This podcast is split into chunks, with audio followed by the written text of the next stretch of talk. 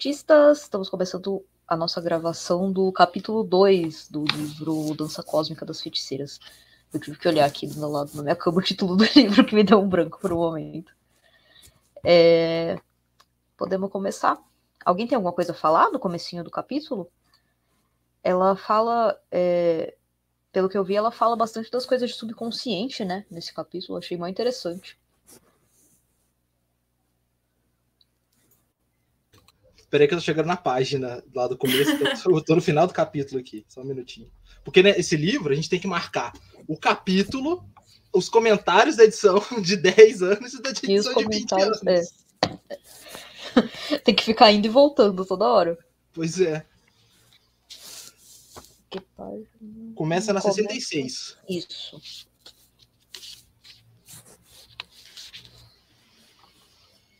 Que é a, visão de mundo da bruxaria, né? Aí, gente, eu vou ser sincero com vocês. É, o começo desse capítulo eu achei meio chatinho. Lá pro final, lá da metade pro final, que eu falei, caralho, que foda, essa mulher escreve muito. Mas no comecinho eu fiquei meio, ah. Eu passei por uma coisa parecida. Na verdade, eu, eu li ele faz um tempinho, né? Que a gente ia falar dele domingo, aí eu li para domingo. É. Depois não li mais, só vi minhas anotações.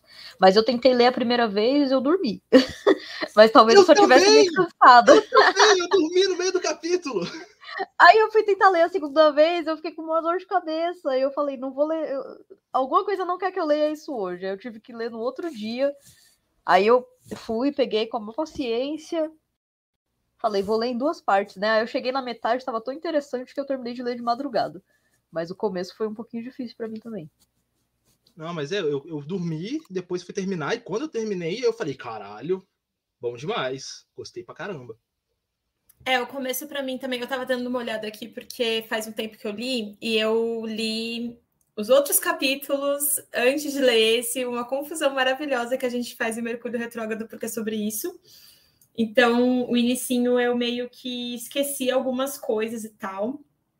Mas aí eu tava dando uma olhada nas coisas que eu marquei aqui, e da, das primeiras páginas, o que eu marquei foi na 67, quando ela está falando a respeito da questão xamânica mesmo, falar sobre que todas as coisas são redemoinhos de energia. Eu achei muito legal ela trazer essa. É, essa visão de bruxaria, né, a partir dessa ideia quase animista, eu acho que é assim que se fala, né?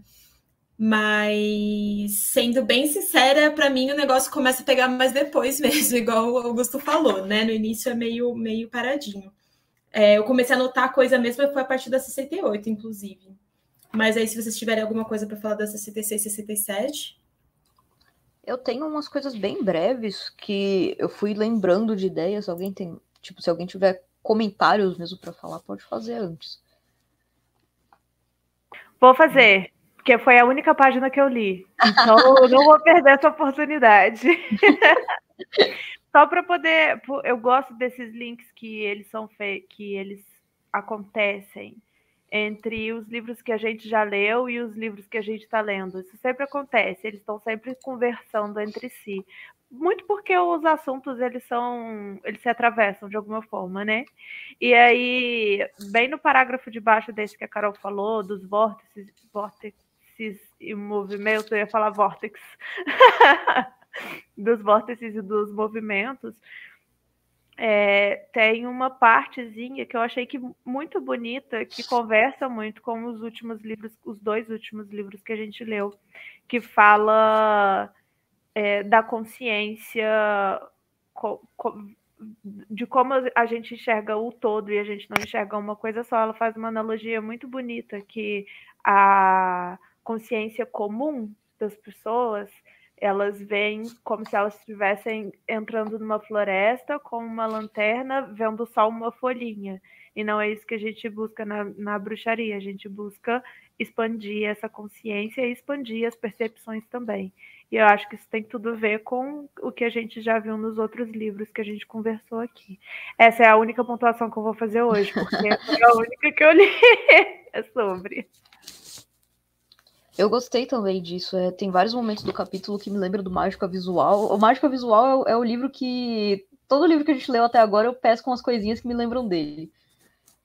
E eu gostei muito de todas as coisas que ela fala nesse, nesse trechinho aqui da 67. Teve uma parte que ela fala, né, que é, tem que todas as coisas fixas se dissolvem, né? Que elas se dissolvem para se reorganizar em novas formas.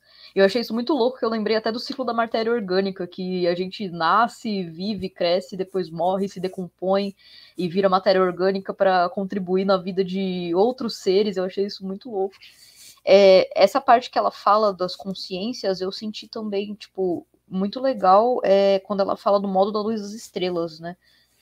Que eu achei que, para mim, tipo, é, parecia que ela estava falando também daquela coisa de consciente, subconsciente. Eu achei muito lindo ela chamar de modo de luz das estrelas. Achei muito poético, muito bonito. e mais uma coisinha que ela fala que eu gostei muito é, no final, né? Que ela fala da John Fortune, é, da página 67 para 68, no caso. Que ela fala que os aspectos mágicos e psíquicos da arte têm a ver com despertar a visão da luz das estrelas e treiná-la para ser uma ferramenta útil. A magia não é um assunto sobrenatural, é de acordo com a definição de John Fortune, a arte de mudar a consciência de acordo com a própria vontade, de ligar e desligar a lanterna, distinguir detalhes e ver a luz das estrelas. E isso me lembrou muito aquilo que a gente sempre fala, né? Que a magia é mental, é mexer com o nosso consciente, trabalhar com o que a gente acha lá e usar o poder que vem de dentro da gente para fazer essas mudanças que a gente busca fazer. E esses são meus comentários sobre o 67. eu ia comentar precisamente a respeito dessa parte da John Fortune, porque eu sinceramente não tinha visto ainda essa frase é, em nenhum outro lugar. E, quer dizer, pelo menos não que eu me lembre, né? Eu olhei, bati o olho aqui para mim, parecia uma coisa nova. E na hora que eu percebi que ela está falando, né, que ela está definindo a magia como a arte de mudar a consciência e não de mudar as coisas ao seu redor, como a gente já viu em outros, é, já viu outros autores falando, outros magistas falando, eu achei muito foda, muito alinhado com aquilo que eu acredito mesmo, e como a Bibis falou, com, com aquilo que a gente geralmente conversa aqui no clube, né?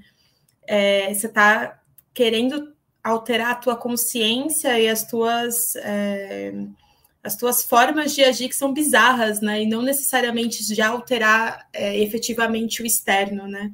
Eu achei isso muito legal, esse comentário da John Fortune. Vou ver aqui se tem mais alguma outra coisa dessa página, gente. Só um instante. Eu acho que é isso. Nossa, vai dar trabalho essa gravação, hein? Porque a gente tá falando tudo picado para digitar. Tá tranquilo. Tá tranquilo.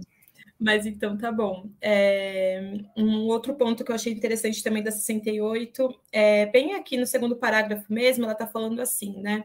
Que, em certo sentido, uma rede por meio da qual vemos o mundo, um sistema de classificação transmitido culturalmente. Existem infinitas maneiras de ver o mundo. A outra visão nos liberta nos, nos, dos limites da nossa cultura, né? Acho que isso aqui é, complementa bastante essa ideia de alteração de consciência, né? E essa alteração de consciência, ela não é a mesma alteração de consciência que a gente conversa quando se fala a respeito de gnose, né? É uma alteração de consciência mais primal, eu acho não sei se essa é a melhor palavra para descrever isso, mas você não está querendo simplesmente entrar em gnose para um único rito, né? Ela está falando de você alterar realmente a sua visão de mundo, tudo aquilo que você aprende culturalmente e que te é, é embutido dentro de você, né? Você nasceu assim, você tem que ser dessa forma e você vai acabar é, memetizando realmente questões que você aprendeu com, seja seus pais ou qualquer outra pessoa que foi importante para você o que ela está dizendo aqui é que você vai alterar isso, quebrar isso, né? E eu gostei muito, porque eu estava conversando com a Dora esses dias, vou trazer causa já, tá? É, nem começamos, já vou começar a trazer causa. Mas eu estava conversando com a Dora esses dias, porque eu fiz a minha tiragem de, do destino, do perfil do destino, né? É uma tiragem de tarô que você faz apenas uma vez na sua vida. Então é um negócio que você tem que estar tá meio pronto para fazer. Eu não tinha nem parado para pensar que era só uma vez na vida, né? Eu só fui e fiz. Graças a Deus deu tudo certo, eram cartas que eu consegui me relacionar. Se fosse uma coisa muito bizarra, eu acho que talvez eu não estaria pronta para ver aquilo, né? Mas as cartas, elas estão falando a respeito de é, questões internas suas e que nunca necessariamente não vão mudar, né? Mas é, pode ser que mude, mas é porque você está lidando com aquilo de uma forma diferente, mas você não vai ter uma carta nova para cada uma dessas casas. E o que a gente estava conversando é que saiu uma carta um pouco mais complicadinha no meu na minha casa da, do nascimento, que vai falar exatamente disso que a gente está dizendo aqui, né? De como você nasce, aquilo que te é imposto, aquilo que você acaba trazendo para sua vida adulta e que você tem muita dificuldade de quebrar. E a minha carta que saiu foi, eu vou até falar porque eu não me importo, a carta que saiu foi o Papa. E é uma carta que eu não gosto. é uma carta que eu tenho dificuldade de fato, porque ela é, ao meu ver, extremamente autoritária e estrutural de uma maneira que me desagrada. É...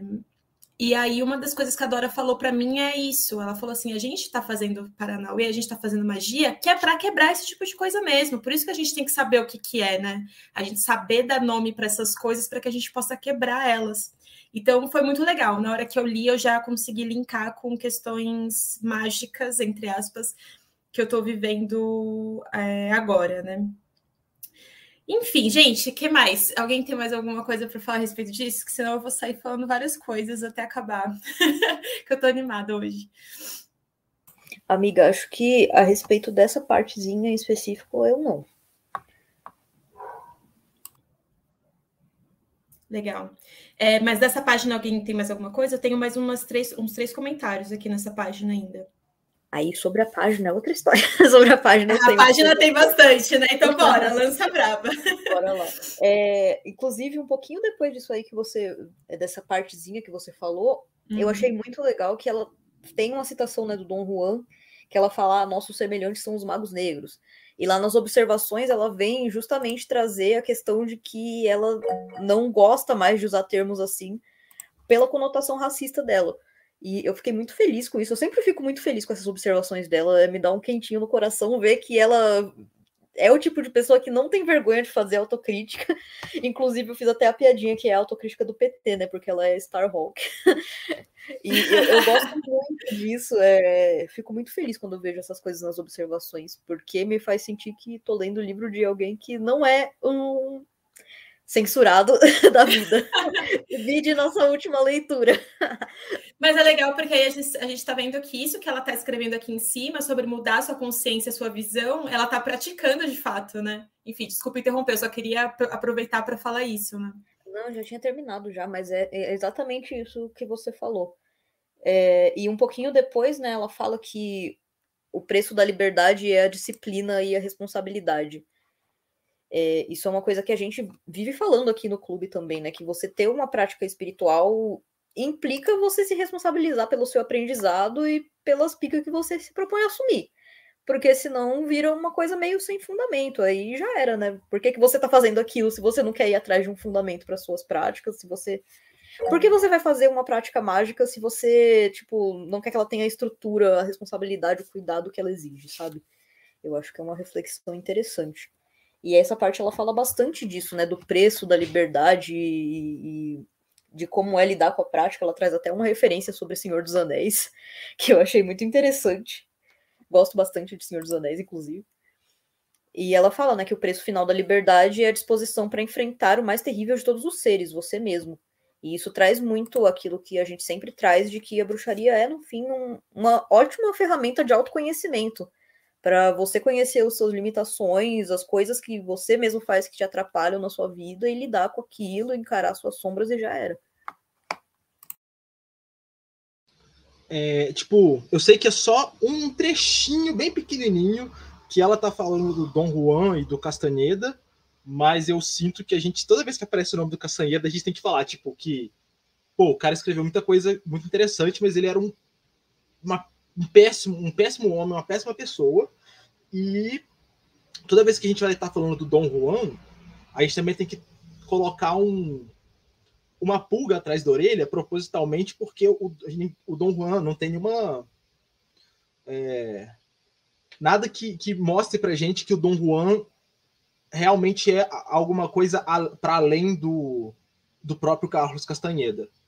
Né, porque, enfim, ele, tinha, ele entrava em contato com espíritos e com várias outras, outras entidades e seres, e enfim, né, ele até, quando ele estava mescalina, ele entrava em, em, contato com o mescalito, que era um, o, o espírito do, do cacto, mas é, é, tomar cuidado com, com o que o Castanheda né, tem para oferecer.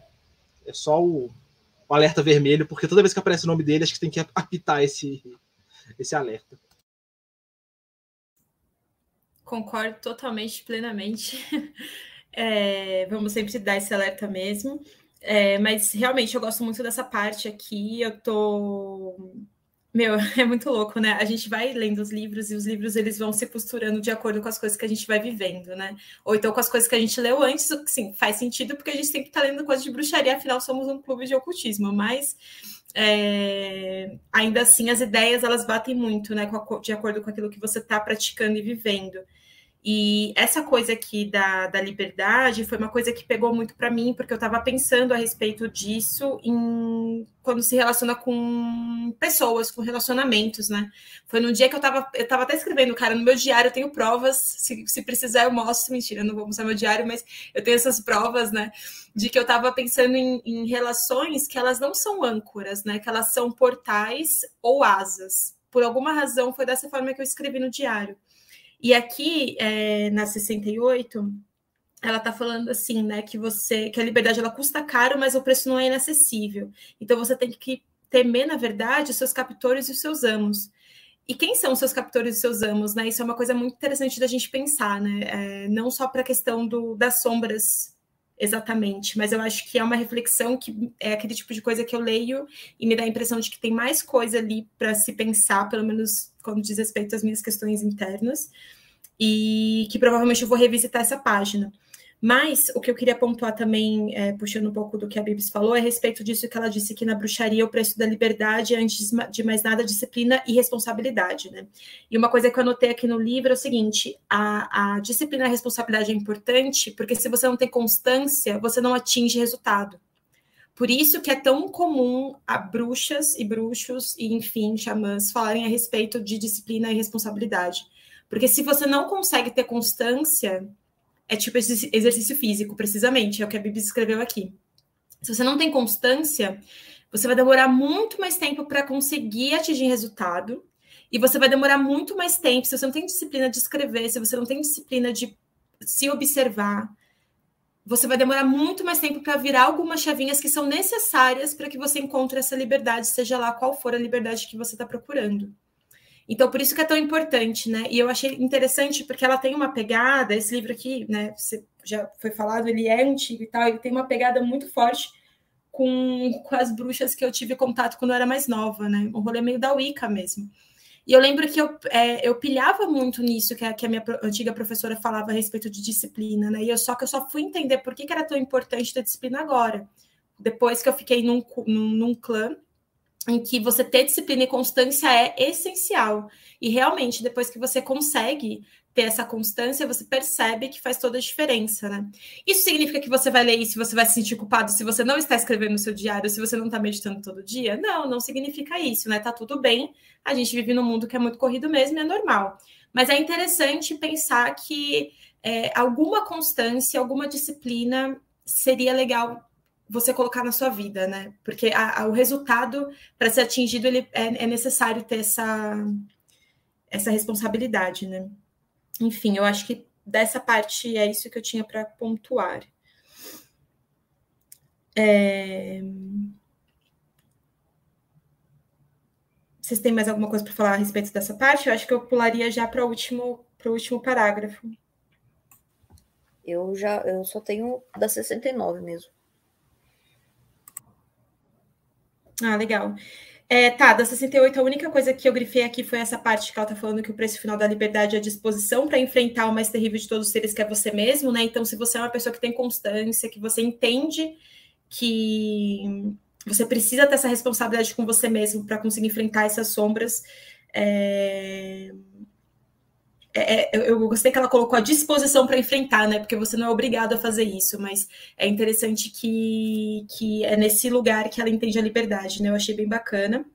Outra coisa que eu que eu grifei aqui também foi é, essa parte que ela está falando aqui, que as profundezas dos nossos seres não, não, não é nada iluminado, né? Bem escuro, inclusive. Então, já deixando bem claro realmente que ela está falando a respeito dessa questão de sombras, que a gente falou bastante no último livro e eu acho que é isso, né?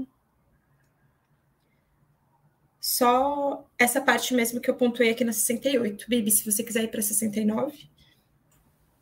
Posso ir. É, na real que eu tenho uma pequena observação sobre a 69, porque nessa página ela fala, né, sobre aquela teoria do hemisfério direito, hemisfério esquerdo, e depois nas observações ela, ela vem falar que ah, ela não acredita tanto nisso mais, 10 anos depois, 20 anos depois. E aí eu tava conversando com o Anjo sobre esse, essa teoria e tal, meu consultor oficial de assuntos científicos, e ele falou que hoje em dia mesmo é, essa teoria ela não é tão, ela não tem tanta credibilidade assim mais. Então eu só achei interessante destacar isso, que ela traz essa teoria, ela mesma fala que depois ela não, não, não tem mais tanto entusiasmo em relação a isso, mas que hoje em dia, mesmo na comunidade científica, essa teoria do, de hemisfério esquerdo faz tal coisa, hemisfério direito faz tal coisa, não tem tanta credibilidade assim. E aí tem os exercícios, né? Eu não fiz, se alguém tiver feito e quiser comentar, mas eu achei eles muito parecidos, tipo, me lembraram muito a vibe do Mágica Visual também. Aquelas coisas dos sentidos e tal. É, esse, o primeiro exercício, ela até comenta que é um, é um exercício que é muito utilizado em escolas de arte, essas paradas. Que, assim, eu não fiz, porque eu já fiz, pela minha vida, já fiz bastante esse exercício, né?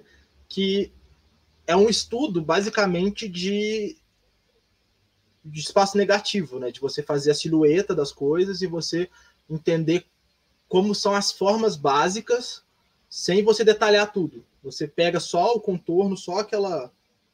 Né, o, a, a, forma bem basicona, quase chapada daquele elemento que você está observando, e você tenta transpor isso só pelos espaços. É um, é um jeito da gente olhar de forma diferente para o nosso, pro nosso entorno.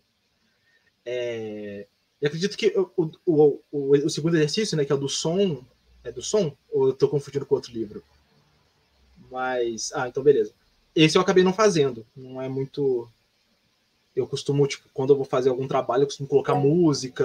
E, então, eu, o que está ao redor, eu costumo dar uma. Ok, vamos esquecer. Mas esse do desenho, eu acho interessante para fazer para gente, a gente ter essa possibilidade de ter um, um ponto de vista diferente sem deixar de ser você mesmo, né? Sem, esse do som eu achei o conceito dele muito interessante. Eu não cheguei a fazer, mas me deu vontade. Talvez Sim, ele é, eu faça. Ele é bacana. Tem até um outro livro que eu tô lendo que tem um exercício bem parecido, assim, também nos capítulos iniciais. Eu esqueci agora qual deles que é, porque eu tô lendo uns quatro livros ao mesmo tempo. Tá uma loucura na minha cabeça. Eu achei legal esse primeiro exercício. Eu não tinha visto, né? Porque eu não cheguei a ler o resto do capítulo. Mas ela fala pra gente enxergar as coisas a partir das sombras. E faz sentido, né, com o que ela está falando de você ter uma percepção de um todo. Geralmente a gente não vê as coisas a partir das sombras, a gente vê as coisas a partir das linhas, das cores, da textura, né, do que diferencia um objeto do outro. A gente não fica olhando na sombra da que aquele objeto tem e a incidência da luz é uma coisa que é uma percepção diferente, faz super sentido, casa super com o que ela está falando, de você perceber o mundo de uma outra forma. E também tem um sentido, assim, olhar as sombras, não sei, faz eu viajar de tipo assim, de sombras internas também, sabe? Eu gostei desse primeiro exercício. E o segundo, ele, igual a Bips falou, ele me lembrou bem esse, o exercício do Mágica Visual. Eu lembro que quando eu fiz o exercício do Mágica Visual, aconteceu uma parada parecida com isso, de, de, de é, não era o som de uma coisa e de outra coisa isolada, sabe? Foi porque eu prestei, teve um momento que, que ele fala, né? Ah, presta atenção em como você está sentindo, o gosto da tua boca, o que você está sentindo na sua pele, os sons que você está ouvindo. E som é uma coisa que é muito importante para mim. E aí teve um momento que eu parei para prestar atenção no som e achei semelhante a esse segundo exercício que ela que ela colocou aqui também. Aqui ela começou a falar daquele negócio do eu mais jovem, né? Do eu profundo e tal. E aí eu achei muito interessante que ela trouxe de novo aquela coisa da arte, né? Direto a gente tá vendo isso da associação da bruxaria com a arte. Que ela fala que para se comunicar com esse eu profundo, que eu interpretei como sendo, sei lá, o nosso subconsciente, nossa deusa interior e tal, a gente recorre a símbolos, tipo arte, poesia, música, mitos, atos rituais e isso traduz conceitos abstratos para essa linguagem do inconsciente. E eu vou até ler, tipo, o que eu anotei antes, porque é bem compridinho, eu não, não lembro direito. Mas ela fala, tipo, nas observações, quando ela fala sobre como ela acredita que para comunicação com os deuses a gente precisa traduzir o que a gente quer dizer, esclarecer uma intenção incorporar essa intenção em imagens e símbolos sensoriais tangíveis, bem como em palavras, e isso torna a magia mais eficaz. Eu lembrei de novo do mágica visual, né? De como a gente pode usar elementos do mundo ao nosso redor e tal, para enviar uma intenção para o nosso subconsciente. E aí eu lembrei daquilo que a gente já tinha visto até de que a gente, como ser humano, é extremamente simbólico, né? A gente se apega a símbolos e é, significados o tempo todo, e quando a gente usa isso nos rituais, isso acaba ajudando a gente a absorver o significado daquilo e fazer aquela coisa que fala no Mágica Visual, né? De enterrar a sementinha dentro da nossa cabeça. E depois ela fala sobre mitos, né? Mitos e histórias e tal, e sobre como não dá pra gente levar isso como no, no literal, tipo, porque é poesia, não é teologia. E aí eu lembrei até de uma coisa que eu tinha visto no, no, meu curso, né? Que tipo, a gente não, não pode levar a mitologia no literal, tipo, ah, eles realmente acreditavam que existia um deus que controlava o trovão. Tipo, ah, provavelmente acreditavam, mas ao mesmo tempo era um modo que a sociedade encontrou de transmitir as tradições deles, né? Transmitir a visão de mundo deles e tal. A mitologia ela refletia a história e a visão de mundo daquelas sociedades. E eu lembrei até de um rolê que eu vi no, no podcast sobre mitologia nórdica, sobre como é, o momento em que os, os deuses encontram os gigantes, ou alguma coisa assim, pode ser um jeito que eles encontraram de falar sobre como o momento em que a tribo original lá deles, os nórdicos, encontraram, tipo, outro povo, que eles tinham características diferentes, eram, eram povos diferentes e tal. Então eu achei isso é, super interessante. Acho que ressoa bastante com a linha que eu acredito, assim, de estudar de mitologia. E é isso sobre essa página. É, se alguém tiver mais alguma coisa a falar, Carol, pode falar. É, eu ia só complementar mesmo, porque eu estou bem alinhada com isso tudo que você falou, concordo bastante. Vou trazer caso mais uma vez, porque não? Mas teve um dia desses aí, inclusive antes da gata pegar Covid. Na verdade, foi no dia que a gata pegou Covid, né? Eu fui no happy hour do meu trabalho. E aí era um happy hour em que um diretor estava se despedindo e tudo mais. E esse diretor foi para farofa com a gente, entendeu? Ele foi para o povão tomar cerveja com a gente. Estava eu conversando com o diretor de marketing de uma grande empresa que eu não vou falar o nome. E aí, do nada, eu comecei a falar com ele sobre signo. E aí eu fiquei pensando na minha cabeça assim: meu Deus do céu, o que, que eu tô fazendo? Que bom que esse homem não vai mais trabalhar aqui, cara, senão eu ia ficar queimada. Mas o que, que eu tava conversando com ele, né? Ele tava me perguntando a respeito de, dessa questão de acreditar demais numa coisa que é meio mística e que, é, que alguém pode tentar distorcer isso, você acredita num charlatão e coisas do gênero e tal. E aí eu me vi numa situação em que eu estava conversando a respeito de questões que são muito importantes para mim, como vocês bem sabem, questões que eu acredito muito, com uma pessoa que não acredita em absolutamente nada e que não entende nada a respeito de signo, a respeito de mitologia, a respeito de qualquer coisa arquetípica, essa pessoa não sabe, porque não faz parte da, da visão de mundo dela, né? E assim, eu tava com um pouco de cerveja na cabeça, e aí eu me vi explicando para ele da seguinte forma: eu falei assim é, tudo, todas essas coisas que a gente está falando, tudo isso são símbolos. É só isso, são símbolos. Cada coisa significa uma coisa diferente, né? Eu falei exatamente isso para ele. E se você pega esses símbolos, você consegue usar eles isso como uma linguagem. E se você usa como uma linguagem, você consegue nomear questões que você não tinha como nomear antes. Foi uma parada assim que eu falei para ele, com muita cerveja na cabeça, e ele com muita cerveja na cabeça também falou: "Nossa, eu nunca tinha parado para pensar nisso". Aí eu falei: "Pois é, olha só, tem coisas que a gente não consegue é... dar nome, que a gente não consegue é, externalizar para outras pessoas, mas que a partir do momento que você tem símbolos e, e, formas mais didáticas mesmo, de conseguir se entender, você traz isso para você e você consegue nomear isso para você mesmo, e aí você se entende melhor. Aí no dia seguinte eu fiquei pensando assim, nossa, pronto, toda vez que um fulano censurado, que eu não vou falar aqui, ficar falando besteira de coisas de signo, ou ficar falando que a gente acredita em coisas que são pseudociência, eu vou muito pensar a partir dessa questão de linguagem mesmo, porque é disso que se trata, né? É uma linguagem. E aí eu gostei muito aqui da última, da último, é, do último parágrafo, em que ela está falando aqui que a bruxaria ela não tem um livro sagrado, né? A gente não tem um livro sagrado para se apoiar é, como outras religiões têm, né?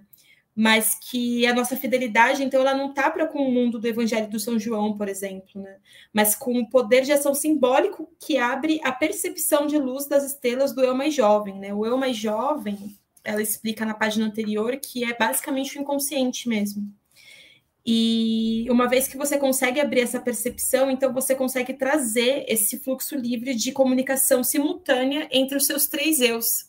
Eu achei muito legal na hora que eu li essa parte, porque eu pensei nessa coisa da questão simbólica e da linguagem mesmo, né? Então, se você consegue é, trazer esse simbolismo para dentro de você, você consegue ter uma fluidez muito maior de comunicação com questões suas que se você for parar para pensar no mundão aí, a gente nem as pessoas nem fazem isso, né? E a gente está tentando realmente decodificar uma parada que é muito difícil. Então, sem esses simbolismos, a gente não conseguiria ter acesso a essas questões do inconsciente. Enfim, era isso que eu tinha para falar dessa página. Ah, eu quero só comentar isso que a Carol falou, porque é... tem uma pessoa que eu conheço que fala que o irmão dele morou um tempo fora do Brasil. E aí ele, ele, o irmão dele percebe que a gente, nós brasileiros, temos umas dificuldades de se aprofundar em algumas questões nossas um com os outros. Tipo assim, a gente é uh, festa e a gente não se aprofunda muito. E que lá no exterior, quando as pessoas elas criam um vínculo, elas se aprofundam muito, tipo assim, elas são muito profundas, não é uma coisa rasa. Eu não concordo, mas ele fala isso que é a percepção que ele teve. E aí ele fala, o, a pessoa que eu conheço, né, fala que concorda em parte com o irmão dele e que acha que quando a gente conversa, de, a, a forma como a gente enxerga os signos é uma forma da gente conhecer também as outras pessoas, porque a gente vê como que o outro se identifica com, sei lá, gêmeos, solta em gêmeos. Aí eu me identifico com essa, essa, essa característica de gêmeos. Então, eu sou assim, assim, assim. E aí, a partir dessa visão que a pessoa tem de si mesma, através desses símbolos, eu tenho um, um conhecimento maior daquela pessoa.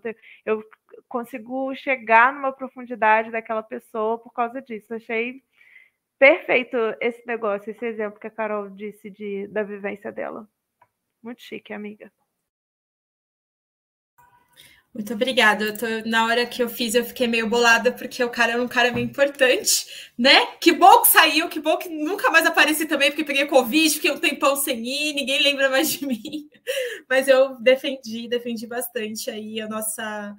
essas questões de, de, simbolismo mesmo, porque as pessoas elas não vêm dessa forma, pessoas de fora elas vêm dessa forma mais rasa mesmo. E tá tudo bem, é sobre isso, né? Mas beleza. Vocês querem ir para 73? Deixa eu ver aqui o que, que eu anotei. Ah, legal. Aqui logo no início da página 73 ela está falando, né, que alguns aspectos do, dos rituais de bruxaria eles podem parecer um pouco bobos para pessoas de fora, né? Que eles podem parecer meio idiotas, né? Porque a gente está fazendo algumas paradas meio que socialmente não é tão aceitável, mas que é, esse ritual é direcionado para esse seu inconsciente, né? O que ela está chamando de eu mais jovem. Então, o senso de humor, a, a, ele vai ser usado como uma chavinha para abrir esse estado mais profundo de consciência, coisa, inclusive, que a gente já viu no nosso livro queridíssimo do João das Batatinhas também. É... A outra coisa aqui que eu grifei também ainda nesse, é, nesse parágrafo é que a parte do preço da liberdade, portanto, é a disposição para brincar, para abrir mão da nossa dignidade adulta e para ser maluco, rir de qualquer coisa, né? Eu achei bem legal também isso, é, eu concordo bastante com essa, com essa percepção dela de que para você conseguir alcançar essa liberdade, eu não sei nem se faria sentido a gente tentar definir o que é liberdade aqui, né? Porque ela não define necessariamente, né? Ela só fala liberdade. A liberdade eu acredito que pode ser diferente para cada pessoa. mas talvez seja interessante a gente trazer algum tipo de definição, não precisa todo mundo concordar, talvez, não sei o que vocês acham. Mas, fechando essa parte do parágrafo, eu concordo bastante com ela de que se você não está disposto a entrar em contato com esse seu lado mais lúdico, é, dificilmente você vai conseguir quebrar alguns padrões que estão impostos no seu consciente, que é menos lúdico, né? Eu acho que para você conseguir quebrar esses padrões conscientes que são muito fechados, você precisa trazer toda essa parte de brincar com essa essa coisa de ser muito séria e tudo mais, né? Sim, o Mágica Visual ele fala bastante a respeito disso também. É bem é bem legal. Inclusive, será que ela tinha acesso quando ela escreveu esse livro? Será que o Mágica Visual já existia? Eu não cheguei a ver a coisa dos anos. Vou dar uma olhada depois. Eu acho que ele é mais antigo que o Mágica Visual, mas eu não tenho certeza. Então foi o Mágica Visual que escreveu por causa desse daqui, entendeu? Eu falo isso, talvez tenha sido o contrário, né? Talvez o Mágica Visual tenha pegado alguma coisinha desse livro. Legal. Mas pensando sobre essa questão da liberdade, assim, eu não sei como é para vocês, mas é... recentemente eu terminei um relacionamento. Vou dar um exemplo também, outro caso, porque eu trabalho dessa forma, é uma forma mais fácil para mim de me comunicar. É... espero até que vocês saibam que não é por uma questão egocêntrica, tá, gente? É porque realmente para mim fica muito fácil de explicar as questões é, que, que eu acredito a partir de vivência. Mas eu terminei um relacionamento de sete anos recentemente. E logo depois que eu terminei esse relacionamento, tudo bem, teve a parte de luto, né? A parte da, da montanha russa. É difícil de você, de você terminar um relacionamento de muito tempo. Mas eu tenho sentido muito forte essa sensação na boca do meu estômago mesmo. Na verdade, é mais perto do umbigo. É, é uma sensação muito específica, que eu não sei se outras pessoas sentem também. Então, eu vou trazer dessa forma, como se fosse um exercício mágico mesmo, né? Quando você vai fazer uma meditação, às vezes você precisa perceber onde você sente algumas questões no seu corpo. E eu tenho sentido ultimamente no meu. É, vamos supor, né? Vamos fingir que é no chakra umbilical, pode ser que não seja. É, essa sensação quente. E quando eu sinto essa sensação quente, eu me sinto extremamente viva. Eu sinto como se eu tivesse totalmente alinhada comigo mesma. E eu sinto que eu estou extremamente viva e muito criativa, muito forte lance da criatividade. E aí hoje eu estava pensando a respeito disso, porque eu senti isso de novo, eu estava tendo contato com umas paradas aqui que eu acho bonita e tal, dei uma decorada no quarto, senti isso de novo. Aí eu pensei assim, cara, eu não abro mão disso mais. De forma nenhuma eu abro mão disso. Aí eu pensei, né, nossa, mas por que que eu, por que que veio dessa forma na minha cabeça? Aí, o que eu decidi, né, num primeiro momento, é que a falta de liberdade fez com que eu parasse de me sentir viva dessa forma. Então, eu acredito que a liberdade, para mim, ela se vai se traduzir a partir dessa sensação de estar tá muito viva e eu sinto ela no meu chakra umbilical. Então, no meu corpo, eu acho que é dessa forma que a liberdade funciona, sabe? Não sei se isso vai fazer sentido para alguém que estiver ouvindo, mas eu acho que talvez isso seja um pouco menos abstrato do que só falar liberdade, embora também seja abstrato falar a respeito de um quentinho na barriga, né? Mas é isso. Eu não sei se vocês querem compartilhar algo também a respeito de liberdade. Para mim fez muito sentido, amiga. É... Acho que eu tenho uma visão parecida. Eu acho que quando a gente estava lendo o Bruxaria Apocalíptica, que eu uma, um dia só veio na minha cabeça, eu parei e pensei, nossa, mas eu acho que o meu propósito de vida é eu ter os recursos para fazer o que eu gosto.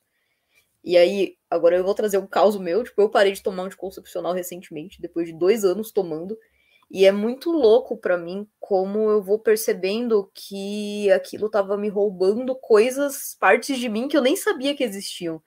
Tipo, depois de dois anos, eu olhar para o meu namorado e pensar, nossa, eu amo muito essa pessoa, e perceber que fazia dois anos que eu não tinha aquele sentimento vindo daquele jeito, porque estava tudo totalmente travado.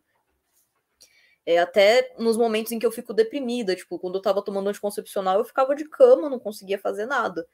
E agora eu pelo menos consigo levantar e fazer minhas coisinhas, mesmo estando deprimida.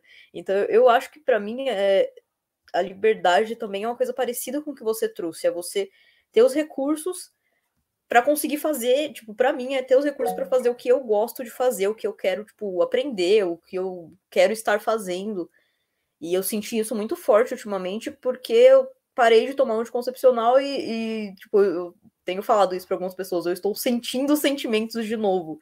Porque parecia que eu tava assim no mudo, sabe? Parada, uma rochinha ali quietinha no canto.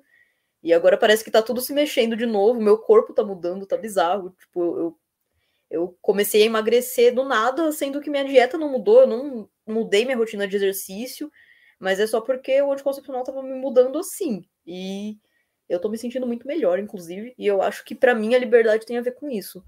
De você conseguir ter os recursos para fazer o que você quer fazer com a sua vida. E às vezes a gente se coloca em situações em que esses recursos são tirados e a gente só percebe depois de muito tempo. Eu acho muito doido porque essa sensação. Eu estava pensando sobre isso depois que eu assisti Yellow Jackets. Yellow Jackets é uma série de umas meninas que caem de avião no meio da floresta. É isso. E aí ela vai contando a história da, do que, que aconteceu quando elas estavam perdidas na floresta e, tipo assim, do futuro, né? Do presente, que é o presente, que é o futuro das meninas que caíram na floresta. Ah, vocês entenderam. E aí, é, eu tava pensando, eu, eu fiquei obcecada, apaixonada por essa série. Tem um, uma pegada muito visceral dessas meninas, porque elas ficam na floresta e aí o que te prende na, gente, não é spoiler, acontece no primeiro capítulo que você fica que você assiste. Então vou contar que elas comem carne humana. E aí o tempo inteiro você fica assim, é, caralho, quero saber de, por que que elas estão assim, por que que elas, como que elas chegaram a essa porra de comer carne humana? E eu fui fazendo um paralelo de todas as coisas, filmes e séries que eu gosto, que pega aqui nessa região que a Carol falou, do umbigo, porque é o mesmo sentimento quando eu vejo qualquer coisa que tem muita terra, muito sangue, muita visceralidade, às vezes violência também, mas é um tipo de violência específica, uma violência de Midsommar, é uma violência de silenciadas, é uma violência, é, é tipo assim, é, são momentos catárticos. E eu fiquei me perguntando o que, que significa, por que, que eu gosto tanto dessas coisas? Fiquei tipo assim, caralho, tem alguma coisa errada comigo. Eu gosto de uma treta muito violenta. Que absurdo. E eu cheguei à conclusão de que é o sentimento de estar tá viva, porque é uma coisa que é tão pega tão dentro da gente, de, de, vai lá na porra do estômago, na boca do estômago, pega no útero, sei lá, não sei nem explicar, pega no meio da garganta. E é um sentimento que é um sentimento. A gente não pensa, é igual sentir cheiro. Bibis colocou ali, libido, é libido, é igual sentir cheiro. A gente não pensa quando a gente sente, a gente só sente. E é uma coisa que quando eu estou em contato com esse tipo de, de conteúdo, né, audiovisual principalmente, que é o que mais me pega, assim, eu sinto que eu tô viva. Eu sinto que eu tô viva. O meu corpo inteiro sente que tá vivo. E eu acho que tem muito a ver com essa liberdade também, né? É uma forma de sentir liberdade também. Na hora que a Carol começou a falar, eu lembrei muito disso, desse sentimento que eu tenho assistindo, assistindo essas séries, esses filmes que tem é, essas paradas dessa forma, assim, sabe? Porra, na hora que eu capeta vira no ouvidinho da bruxa e fala assim: quer sentir o gosto da manteiga? Eu fico assim. Se ela não quiser, eu quero. Porque é um sentimento de tipo assim. Sim, sim, de, de tudo aquilo que ela passou. E a bruxa nem é tão violenta assim. Tem umas cenas que são bem pesadas, mas não é tão. É, tão violento de ter muito sangue. Tem a bruxa lá tomando um, um banho de bebê, mas aí tudo bem. Mas eh, se você for comparar com Suspiria, por exemplo, Suspiria, não sei como fala, porra, Suspiria é, é, é sangue, sangue, ah, sabe? E a bruxa não é tanto assim, é mais contida até. E mesmo assim dá esse sentimento, né? Essa coisa de, de doido, essa vivo por dentro, sei lá. Eu amo, eu concordo muito. Eu ri bastante com o lance do Black Philip, porque eu tenho falado muito a respeito disso com a Dora, principalmente. Tudo que eu vou experimentar de novo, eu mando para ela. Tô sentindo o gosto da manteiga, amiga. Mas eu acho que é isso, assim. Acho que é importante se pensar o que, que é liberdade para você, precisamente para que você consiga entrar em contato com essa sensação de liberdade, né? Se você for parar para pensar a partir de uma visão marxista, né? Tipo, a ideia de que a liberdade é você poder escolher entre duas coisas concretas, aí tudo bem, eu acho que é outra coisa, eu acho que é outra pegada. Isso também pode ser liberdade. Eu, é, inclusive, eu, eu acredito muito que isso é liberdade também. Só que eu acho que tem a questão da liberdade interna a gente está falando do inconsciente aqui, né? A gente está falando sobre questões extremamente internas que a gente está tentando trabalhar e quebrar.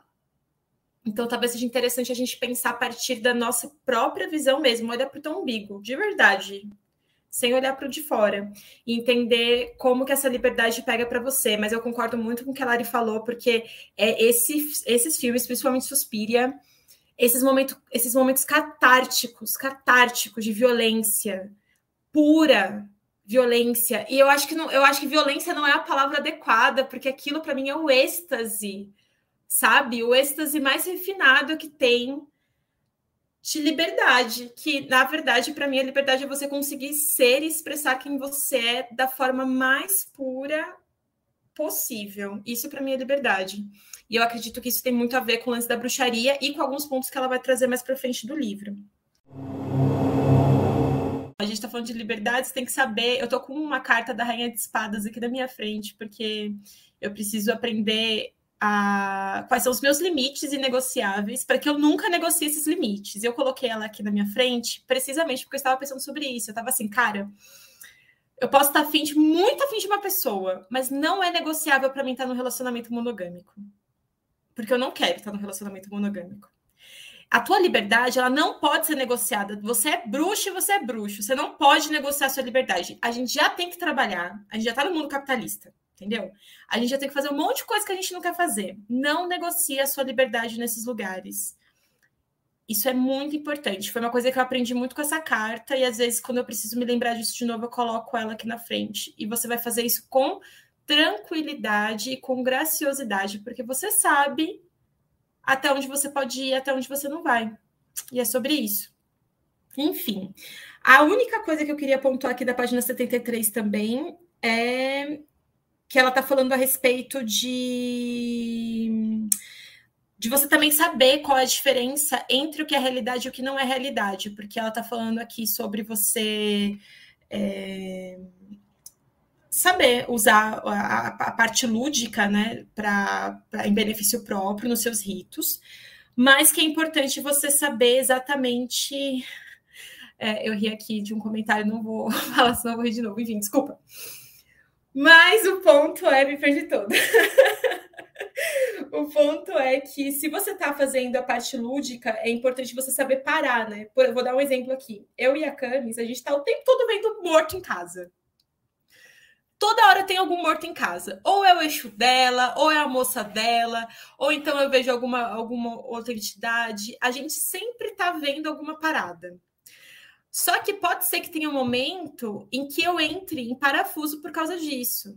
E você precisa saber separar essas duas coisas, né? Senão você vai ficar muito nesse mundo lúdico e não sei o que, e você não vai conseguir é, trazer, colocar o pezinho no chão e aterrar e perceber a sua realidade de uma forma mais palpável. Então, isso é uma coisa bastante interessante se pensar, é, que você vai fazer os exercícios de ser é, mais criativo e imaginativo, mas você também vai conseguir perceber os momentos em que a realidade é palpável ao seu redor e você não vai entrar em parafuso, né? Isso é uma coisa também que a gente leu a respeito no Mágica Visual, se eu não me engano. Foi no momento que ele estava falando sobre uma moça que ela estava fazendo trabalhos mágicos, mas ela entrou em parafuso por questões que eu não me lembro agora o que, mas eu lembro que ela ficou muito mal de depressão e ansiedade e ela, inclusive, faleceu. Vocês lembram disso? Foi bem no início do Mágica Visual que a gente estava foi Mágica Visual ou foi o Bruxaria Apocalíptica? Posso estar confundindo. Eu não lembro disso. Eu lembro só da hum, Silvia Plá, que ele, o cara fala da Silvia Plá. Então é isso. Bruxaria apocalíptica. Que a bruxaria ela, apocalíptica. É, nem era ela que tinha feito, que tinha mexido com magia. Tinha sido o esposo dela lá. Uhum. E aí ela não conseguiu lidar com, com esse rolê todo. E aí ela se perdeu dentro de si, mas tinha a ver com o processo mágico também, porque como ela é poetisa, né? Uhum. Como ela é poeta, ela se em si, em si mesmou demais e aí ela acabou ficando depressiva e se matou. Total. Isso aí é bem, é uma coisa bastante importante, porque eu já vi muita gente, gente, de verdade, no nosso meio tem muita gente que tá assim, meu, mais para lá do que para cá, entendeu?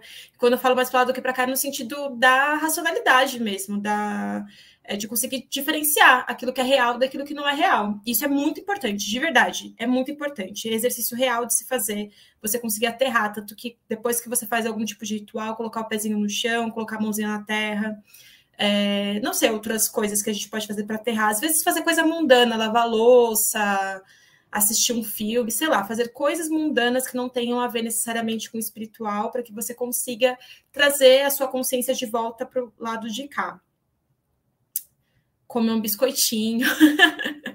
é isso. É... Dançar eu já não dançaria, porque eu conseguiria entrar em gnose se eu dançasse, eu, eu ficaria loucona, assim. Mas não sei, aí vai de cada um, né? Cada pessoa pode pensar uma maneira de fazer isso, né? Mas ela tá até falando aqui, é só uma parte que eu queria trazer rapidinho, é no terceiro, é no segundo parágrafo, na verdade. Aqui há uma diferença entre magia e psicose, e essa diferença está em conservar a capacidade de dar um passo para trás, segundo a nossa vontade, em direção à consciência comum, para voltar à percepção de que, como meu professor de educação física escolar costumava dizer no auge da sua psicodelia, da era psicodélica, desculpa, é, a realidade é quando você pula de um telhado e quebra a perna. Pronto. Tá muito loucão, você pula do telhado. Mentira, gente, pelo amor de Deus. é brincadeira, nunca faça isso, tá bom? Mas coloca o pezinho no chão, sim, tá? Que é importante encerrar. É, quem tiver com as paradas psicodélicas, não, você não pode voar. Seu corpo não pode voar. Não pode, tá bom? você voa só voa. na sua cabeça.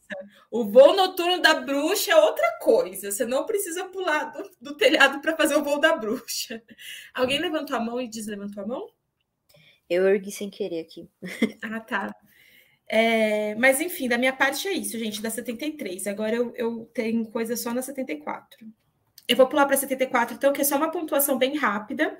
É, na segundo parágrafo da 74, ela está falando aqui do mito da criação no início deste, deste, capítulo, expressa claramente a atitude de admiração para com o mundo, que é divino, e para com o divino, que é o mundo. Aí eu já senti o que? O meu estômago ficar quentinho de novo, porque eu acho que tem muito a ver, isso que ela está falando tem muito a ver com o trabalho maior para mim da bruxa, que é você reencantar a porra do mundo então você entende essa lance da criação, de que todas as coisas se desmontam e viram nada e depois viram tudo de novo, e seja lá qual for a forma como você preferir explicar isso. É... Mas ela traz esse, essa frasezinha assim, e para mim tem muito, muito a respeito dessa parte de você reencantar mesmo, e eu acho que não tem como você ter liberdade se você não está com o mundo encantado ao seu redor. Porque se você não está com o mundo, se o mundo não tem nada para você de bom, para que, que você vai querer ter algum tipo de liberdade? A liberdade é impulso de vida, gente, de verdade. E eu não acredito que tem como você querer ter esse impulso de vida, essa vontade mesmo de viver, se você não está encantando o mundo de novo, né? E se tem uma coisa que tem nesse mundo é coisas para gente a gente se desencantar. Mas o nosso trabalho é exatamente fazer o oposto, beleza? É pelo menos é isso que eu tenho para mim, considerando todas as nossas leituras até aqui. E como o Augusto disse, agora que começa a pegar fogo, né? A gente pode passar para 75. Se vocês quiserem. É, tem uma coisa, uma partezinha aqui que eu destaquei na 75 que eu acho que é, define muito o que a gente estava falando sobre aquilo de liberdade, de se sentir vivo e tal, que é quando ela fala né, que o amor do eu por si mesmo é a força criativa do universo. O desejo é a energia principal e essa energia é erótica, a atração do amante pelo ser amado, do planeta pela estrela, o desejo do elétron pelo próton. O amor é a cola que mantém o mundo coeso. E aí eu até anotei aqui que o que ela, ela chama de amor eu conheço como libido, né? Porque é, no começo do nosso curso de bruxaria, a Babi passou várias, várias lives que ela fala sobre libido, e a libido como a força, é, a pulsão de vida, né? O que vai além da coisa sexual, é a sua vontade de viver, tipo. É o que você sente quando você faz uma comida e você gosta, ou você tá lá vendo um filme que você curte, é aquela sensação quentinha que a gente tava falando na nossa barriga, de ter essa vontade de viver. E eu sinto que é, isso é uma coisa muito importante, né? Porque tá presente em todas as coisas que dá prazer pra gente, é a nossa vontade de criar as coisas. E acho que, é, vindo de uma pessoa que sentiu que a libido simplesmente desapareceu nos últimos dois anos por causa do remédio, a vida não vale a pena se a gente não tem nem um pouquinho de vontade de, de viver essas coisas, de criar coisas novas, sabe? Eu acho que isso é um, um princípio muito importante, que reflete essa, essa noção de liberdade que a gente estava trazendo e essa coisa, né, de reencantar o mundo, esse encantamento que a gente tem com tudo que existe ao nosso redor, se traduz nisso que ela chama de amor e que eu conheci, tipo, aprendi como sendo libido, a força criativa e etc. É isso, eu, eu pensei nisso também, pensei, eu, eu, escrevi aqui, tipo, essa parte aqui que ela tá falando, acho que no, deixa eu ver, no quarto capítulo, no quarto capítulo, não, desculpa, no quarto parágrafo, ela tá falando assim, a deusa se apaixona por si mesma, causando sua própria emanação, que adquire vida própria. O amor do eu por si mesmo é a força criativa do universo, o desejo é a energia principal, essa energia erótica, como a Bibis mesmo tinha mencionado, mas eu queria trazer de novo, pensando que essa parte aqui toda que ela está falando nesse parágrafo é muito a respeito de amor próprio. E eu achei muito legal ela trazer isso, porque casou demais com o trampo que a gente está fazendo para Babi. Impossível a gente não citar Babi, Viva Alecrim, arroba Viva Alecrim, se vocês quiserem seguir ela. Ela tem um trabalho de bruxaria muito voltado para sombra e muito voltado para amor próprio, libido, vontade de viver e de ter tesão por si mesmo. E eu acho que agora entendi as influências da Babi diretas desse livro. Porque eu concordo bastante com isso, mas eu concordo por uma questão de prática mesmo, tá, gente? Tipo, não. É, de verdade, essa é uma das coisas que eu consigo trazer não só pela leitura e pela, pelo estudo com a Babi, mas pela prática em um ano de dedicação né, com ela de realmente perceber que como faz diferença na hora da sua prática mágica você ter essa noção de amor próprio e como que isso é importante para que você tome decisões pensando em você, né? E entender a diferença entre amor próprio e egocentrismo e, e egoísmo, saber essa diferença, porque a partir do momento que você entende essa diferença, é, você não vai estar gastando a tua energia para fazer umas magias bizarras, entendeu? Vou até dar um exemplo. Tu não vai gastar energia fazendo uma magia de amarração meu, uma puta. Você não tá entendendo o trampo que é essa merda, né? Porque não é só a vela que você gasta, não é só a energia vital que você tá gastando para fazer essa magia. É um bagulho que você vai ter que ficar arrastando corrente por um monte de vida e que a outra pessoa vai ficar arrastando corrente por um monte de vida. Que vai ter que fazer quebra de contratos, caralho, depois para poder desfazer essa merda, porque você tinha um amor próprio de merda e queria ficar com uma pessoa que não queria ficar com você. Para pra pensar. Que bosta que é isso. E de vez de você fazer uma magia daorinha para você ficar bem, você faz uma magia para te fuder e fuder o outro, porque você não tem amor próprio, porque a tua libido tá cagada, porque você tá todo cagado. Então, por que, que é tão importante você fazer trabalho de sombra? E por que, que é tão importante você trabalhar essa questão de amor próprio? E por que, que é tão importante você se entender? Para que você não perca tempo com coisa que não precisa perder tempo. Pelo menos é dessa forma que eu vejo. Pode ser que não seja assim que outras pessoas veem, mas eu acredito de verdade que a gente consegue otimizar o nosso poder, é, o poder no sentido de daquilo que a gente gasta, a nossa mana, né? A mana que você gasta na hora que você está fazendo bruxaria. A sua mana você não precisa gastar com besteira, sabe? Se você já sabe que é bobagem, você não precisa gastar com isso. Mas se você precisa, se você é o tipo de pessoa que precisa se fuder para aprender e tá tudo bem, isso é importante também, então vai lá. Mas assim, de verdade, eu realmente acredito que amor próprio é uma coisa muito importante para bruxaria. E, enfim, essa é a minha pontuação dessa parte aqui do, da página 75. É como a Babi fala, né? Que a maior defesa da bruxa é o amor próprio. Sim, até uma última coisa que eu queria pontuar aqui na, na 75, na verdade, que eu esqueci que eu tinha grifado, é que no penúltimo parágrafo ela fala assim: o amor não é apenas uma força energizadora, mas também uma força individualizadora. Eu achei do caralho essa frase. Porque você não vê as pessoas falando dessa forma a respeito de amor, principalmente quando se trata de uma parada cristã. O amor, ele é coletivista e ele é assim, mano, eu preciso pensar na outra pessoa.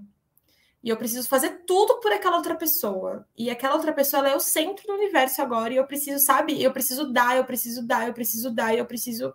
E você não está recebendo de volta necessariamente, porque não se conversa a respeito disso quando você pensa em amor a partir dessa visão cristã ou, ou visões de outros.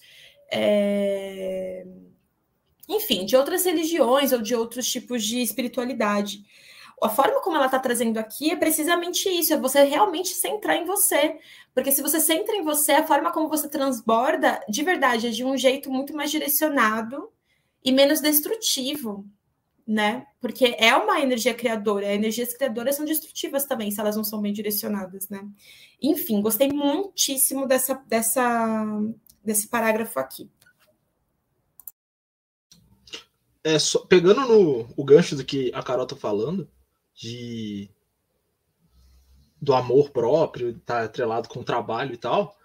É, causo, bem, bem curtinho. Mas, tipo assim, eu tenho depressão, trato dela faz uns muitos anos, uns mais de 10 anos, mas estamos aí, né? E uma parada que pegava muito para mim era uma constante raiva de mim mesmo. Algum rolê assim, né? de não gostar de mim. E eu fui conseguir resolver isso, claro, né? Que eu faço terapia também, não vou falar que.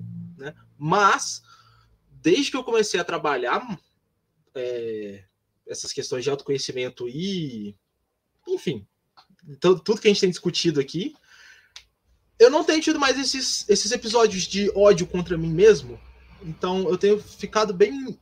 Eu tenho conseguido me manter num, essa questão do alto amor assim e tal, me aceitar muito mais e, e, entender que os erros que a gente que aquela coisa do é porque para quem não tem depressão, ansiedade, parece que a gente está falando de uma coisinha besta assim, mas cara, é tipo você não conseguir sair da cama por dias, é horrível. É... E eu não tenho tido mais episódios assim, claro, eu tenho acompanhamento com remédios, com outras coisas, mas eu já tenho isso há muito tempo. Foi fazer uma diferença muito maior, e olha que assim, eu fiz trabalho de, de autoestima, de, dessas paradas, assim, duas vezes só, bem no, uma coisinha bem simples, e já fez uma diferença enorme, não só esses trabalhos, mas todo o tudo que envolve, né, a gente estudar para poder chegar nesse ponto que para fazer esses trabalhos. E pô, é isso aí, cara. Eu só tô só, sei lá, só contando o meu relato de que é tá tem que ter esse negócio aí que, que vai dar vai dar certo. Quando esse caldo, né, o caldo quando você coloca o temperinho do alto amor, o caldo fica fica melhor. Fofo, eu amei essa última frase. Mas é verdade, eu gostei muito do, do caso do Augusto, porque essa é uma questão muito importante. Quando você tem depressão e ansiedade, a forma como você vai lidar com isso é diferente de uma pessoa que não tem depressão e ansiedade, não se compare, por favor. E é muito importante você alinhar as, os dois trabalhos, né? Você não vai resolver as suas questões de é, depressão e ansiedade com bruxaria, sem você fazer terapia, sem você ter acompanhamento, isso é muito importante. Às vezes eu esqueço da gente pontuar essas questões, porque eu, eu realmente me considero muito numa, numa, conversa de amigos, então eu sei que os meus amigos sabem que eu penso dessa forma, mas eu acho importante eu é, repontuar isso de acordo com aquilo que eu falei, tá? Se você tem essas questões, você precisa trabalhar essas questões também. Essas duas coisas, elas precisam dar juntas, né? Você não pode é, separar elas de forma nenhuma, por favor, não façam isso. Enfim, só porque está gravando, acho importante deixar aí registrado, não é mesmo? É, é porque muitas vezes, só pegando assim, muitas vezes é, as sombras que a gente vai trabalhar uh, são muito simbólicas, né? Algumas coisas que a gente vai trabalhar são sim, a gente vê muito símbolo e é uma parada muito metafísica e às vezes a gente sozinho não consegue puxar esse fio e entender, ah, isso aqui foi é um, ter essas tipo, comportamentos X acontecem e geram esse, essa coisa que num, numa terapia com alguém que vai estar tá ali te aconselhando, te ouvindo uhum. sempre com frequência, né? Vai fazer toda a diferença. Então, se você conseguir juntar os dois trabalhos, porra, maravilhoso. É isso, eu concordo demais. Não sei, eu não sei viver sem terapia de verdade. sem condição, gente, não consigo. Mas não é algo que todo mundo consegue fazer também, né? Isso é uma coisa a se pensar. Mas, enfim, Inclusive, a terapia é para onde eu levo todas as coisinhas que eu vou descobrindo nos meus rolê mágico para falar sobre. Gente, eu passei um ano fazendo curso da Babi. Um ano, toda a terapia tinha falando alguma coisa da, do rolê da Babi. Todo, todo, toda a terapia. Era tipo assim, ah, então, porque no curso de bruxaria eu conversei sobre tal coisa? Tipo, é muito louco isso, né? Mas é verdade, eu passei um ano assim. Ah, eu passei várias semanas, quando eu comecei a aprender tarô, toda semana eu chegava pro psicólogo, uhum. pô, li, li, tal coisa, tal coisa, e bateu, e foi assim, eu tô. Eu levava, assim. Tem que fazer o, tra o trabalho junto. Total. Concordo por demais. E aí, galera, eu só tenho pouquíssimas coisas é, marcadas agora. Não sei porquê. Acho que eu fiquei animada. E aí não, não, não marquei nada aqui. Aí, se vocês quiserem ir puxando o que vocês têm marcado, eu só tenho coisa marcada agora na 78. Eu tenho várias coisas marcadas, mas algumas delas sem comentários, só porque eu marquei, porque eu achei legal. Vou dar uma olhadinha aqui. Mas eu queria trazer o nosso momento, o, o momento de todo encontro, né? Se livre da culpa cristã, o clássico. Que é quando ela traz no final da 75, né? Que ela fala que o mundo não é uma criação imperfeita, não é algo de que devemos fugir, de que precisemos salvação ou redenção. À medida que se mostra no dia a dia pela natureza do seu ser mais profundo, ele nos enche de admiração. Então, eu acho muito interessante essa visão, que a gente não precisa encarar aqui como se fosse um grande lugar para sofrer, como, como o cristianismo faz a gente acreditar. É, é o lugar que a gente está, sabe? É o nosso mundo, é o que a gente conhece. Tipo, nesse momento agora é, é onde a gente está. Então eu, eu, acredito que faça parte de todo esse negócio da gente reencantar o mundo, a gente reconhecer o mundo pelas coisas boas que ele tem. Não é tipo, sei lá, que nem os espíritas falam, né? Porque minha família é espírita, então para mim é mais fácil trazer esse exemplo, tipo, ah, é lugar de provas e expiações. Não, mano, é o lugar que eu tô, então é, vamos se livrar dessa culpa de achar que a gente está aqui para sofrer, para pagar alguma coisa. A gente está aqui. Se a gente está aqui para aprender alguma coisa, é para aprender a, a, lidar com o nosso corpo, com, nossas, com a nossa personalidade, com o que a gente gosta e descobrir o nosso lugar. Estamos aqui para viver deliciosamente, como disse a Ju no chat. Para aproveitar o gostinho da manteiga. gente, vou trazer mais um caos. Ai, não quero nem saber, vocês vão me aguentar. não, mas é sério, é um caso importantíssimo, importantíssimo. Essa sensação de que eu tava falando, né, de que eu sinto essa rodinha do caos. Caos é bom porque ele ilustra as coisas de uma forma muito, assim, cotidiana, né? Mas, assim, se ficar too vocês avisam. Mas, enfim, eu tava falando a respeito dessa sensação na barriga. É, eu tenho muito ela quando eu tô fazendo coisas que são necessariamente criativas coisas que têm a ver com arte, coisas que têm a ver com co coisas que eu gosto. Eu gosto de coisa bonita, tá? O meu perfil do destino sai uma imperatriz lá, entendeu? Eu gosto dessas coisas criativas. Mas o ponto é que antigamente, alguns meses atrás, inclusive, antes de eu terminar meu relacionamento, toda vez que eu senti impulso de alimentar essa sensação, eu dava três passinhos para trás e eu me sentia meio culpada. Muito louco pensar isso, né? Mas eu sentia meio culpada mesmo. E por que, que eu tô falando isso? Esse êxtase, tudo isso que a gente tá falando, essa sensação de liberdade, ela te dá culpa, cara, porque você foi criado para sentir culpa quando você alcança esse tipo de prazer específico, né?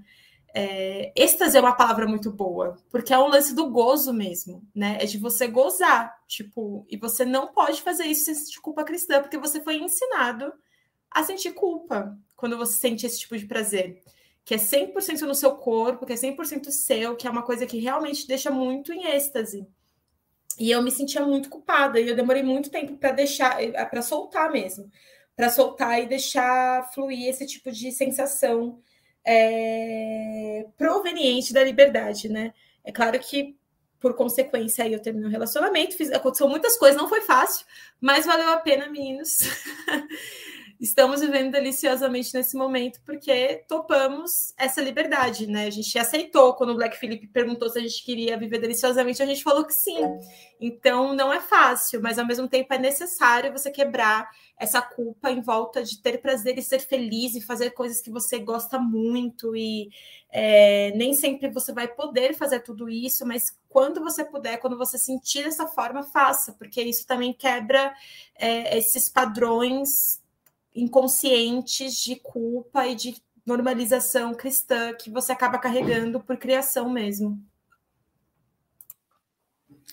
É, eu tenho uma, um trecho lá da frente, lá da página 78, que eu acho que ilustra bastante isso que a gente está falando.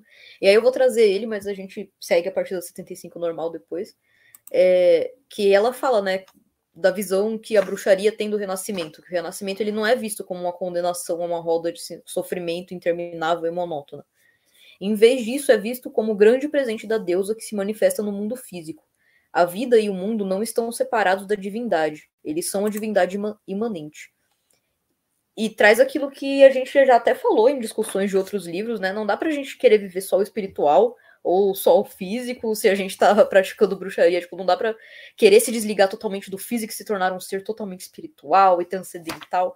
Isso não existe, porque a gente tá aqui agora. Então, a gente tem que aprender a lidar, lidar com as coisas que estão aqui agora com a gente. Incluindo o nosso corpo físico, o nosso senso de prazer, as coisas que a gente gosta de fazer, as coisas que fazem mal pra gente também. É, tudo isso, não dá para ignorar isso. Aqui ela está falando na 77 a respeito do sexo é a diferença mais básica. Não podemos nos tornar inteiros fingindo que diferença não existe ou negando o masculino ou feminino. Esse capítulo inteiro aqui, esse, esse parágrafo inteiro, ela está falando a respeito disso, né? Aí eu fiquei assim, ai, será que tem comentários? Eu não vi, eu vou olhar. Trago spoilers, trago spoilers, tem comentários. É, nessa parte né, da 77 que ela fica falando sobre o feminino, que é a força que dá vida, o poder de manifestação, energia, e o masculino a força da morte, no sentido positivo e tal. E aí, nos comentários, ela realmente ela traz que hoje em dia, ao invés de masculino e feminino, ela prefere tratar esses aspectos como aspectos de vida e morte, criação e destruição que estão presentes em todos. Ela não se refere mais a isso como masculino e feminino. Não, é, causa, de novo. é porque isso é. Tô, então, escova na mão, né? Eu tô limpando o teclado aqui, por isso que tem escovinho. Mas é. quando ela fala esse rolê do masculino e feminino, quando ela faz esse meia-culpa, é, me, me vieram. Na, me, né, veio o, algumas religiões duais que tem assim assim se a gente for parar para pensar direitinho o, o diabo é um deus, é, é uma figura ali também dual, né? Mas assim, tem religiões que são baseadas em ter duas divindades principais, que uma representa geralmente a luz e a outra a escuridão. E aí a gente vê a, a metáfora que ela está fazendo aqui, a, a, relação que ela está fazendo. Mas em muitas dessas culturas, e são culturas assim bem antigas, algumas não têm tantos. É bem difícil achar muito, uh, muitos registros dessas paradas. São religiões é, eslavas, umas paradas assim, que depois foi ter aquela junção lá do, do, norte com uma cultura germânica um pouco mais homo, homoge, homogeneizada e o, o, pessoal da Rússia para outro lado, mas enfim, não é, não é aula de história aqui agora. Mas é, pra, nessa, nesse, nesses cultos eslavos existia a figura do Chernobog e de Bielebog, que, que, que é isso, é uma figura. Eles são Algumas vezes é o mesmo Deus, só que no verão ele é luz e no inverno ele é escuridão. E às vezes eles são gêmeos, né? Que aí um é a escuridão e o outro é. E a gente pode ver isso na mitologia grega, né? Quando a gente tem o mito de Deméter, que quando ela se casa com Hades, ela faz um acordo que ela fica seis meses no Hades. Então ela faz. Esses seis meses são os meses de inverno. É, né? A, a, é o inverno é, primavera, verão, outono inverno. Isso. Enfim, vocês entenderam. E quando ela volta para o Olimpo, para né, aí são os meses da colheita, da fartura, da primavera, que é a. Enfim, é só um exemplo dessa. de que essa. Perséfone. Não, é Deméter, não é não? Perséfone, ela é. A Perséfone, ela é, é, o rolê do, do cara que tocava harpa. Ela vai pro submundo. Ela vai pro a submundo. A Deméter é a mãe da Perséfone. É, Deméter é a mãe da Perséfone. É, então. É, eu confundi. Obrigado. Falei tudo errado. A Deméter é outro rolê, então. Mas aí é isso aí. Perséfone é vai pro submundo, aí a mãe da Perséfone faz um trato com, com Hades é. e fala assim: ah, ela vai ficar um tempo contigo, um tempo comigo. Aí metade do ano ela tá lá, metade do ano ela tá com a mãe dela. Isso, é isso mesmo. Eu... Obrigado pela correção, porque eu me embolei aqui. Mas era só isso mesmo, era só esses exemplos de que não é só essa coisa do masculino e do feminino, a gente vê isso em várias culturas sendo trabalhado de várias maneiras diferentes.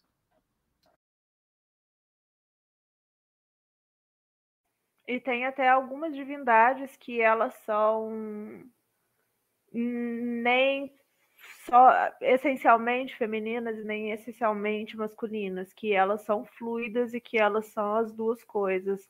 Dentro dos contos de Yorubás, por exemplo, tem mais de uma divindade, tem Logunedé, tem Oxumaré, que as pessoas colocam nem sempre é um homem, nem sempre é uma mulher, às vezes é os dois, às vezes é, é, transita ali entre as, o masculino e o feminino.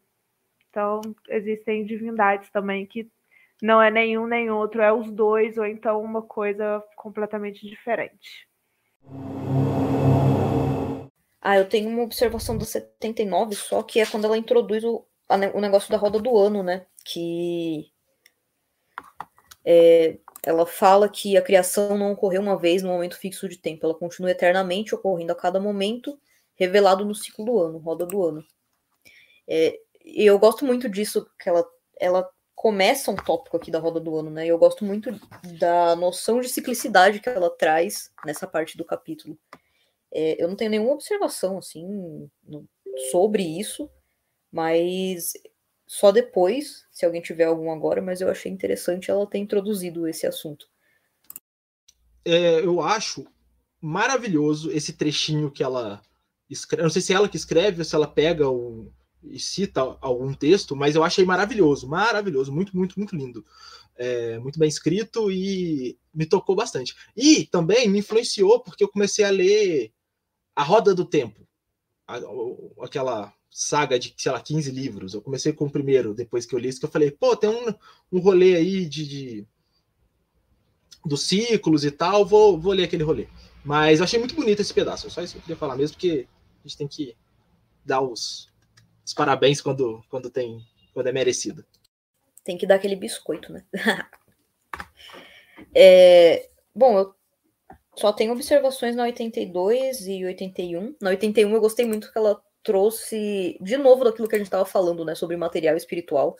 E ela já vem bem direto a falar que na bruxaria não tem conflito entre o material e o espiritual. A gente não tem que abrir mão de uma coisa para ganhar outra. Porque o espírito se manifesta na matéria, a Deus é vista como alguém que nos dá abundância. E aí ela traz justamente essa, essa noção de ciclicidade, né? Que o verão mais abundante ele é seguido pelo inverno, assim como o dia mais longo termina à noite. E só quando um dá lugar ao outro a vida pode continuar.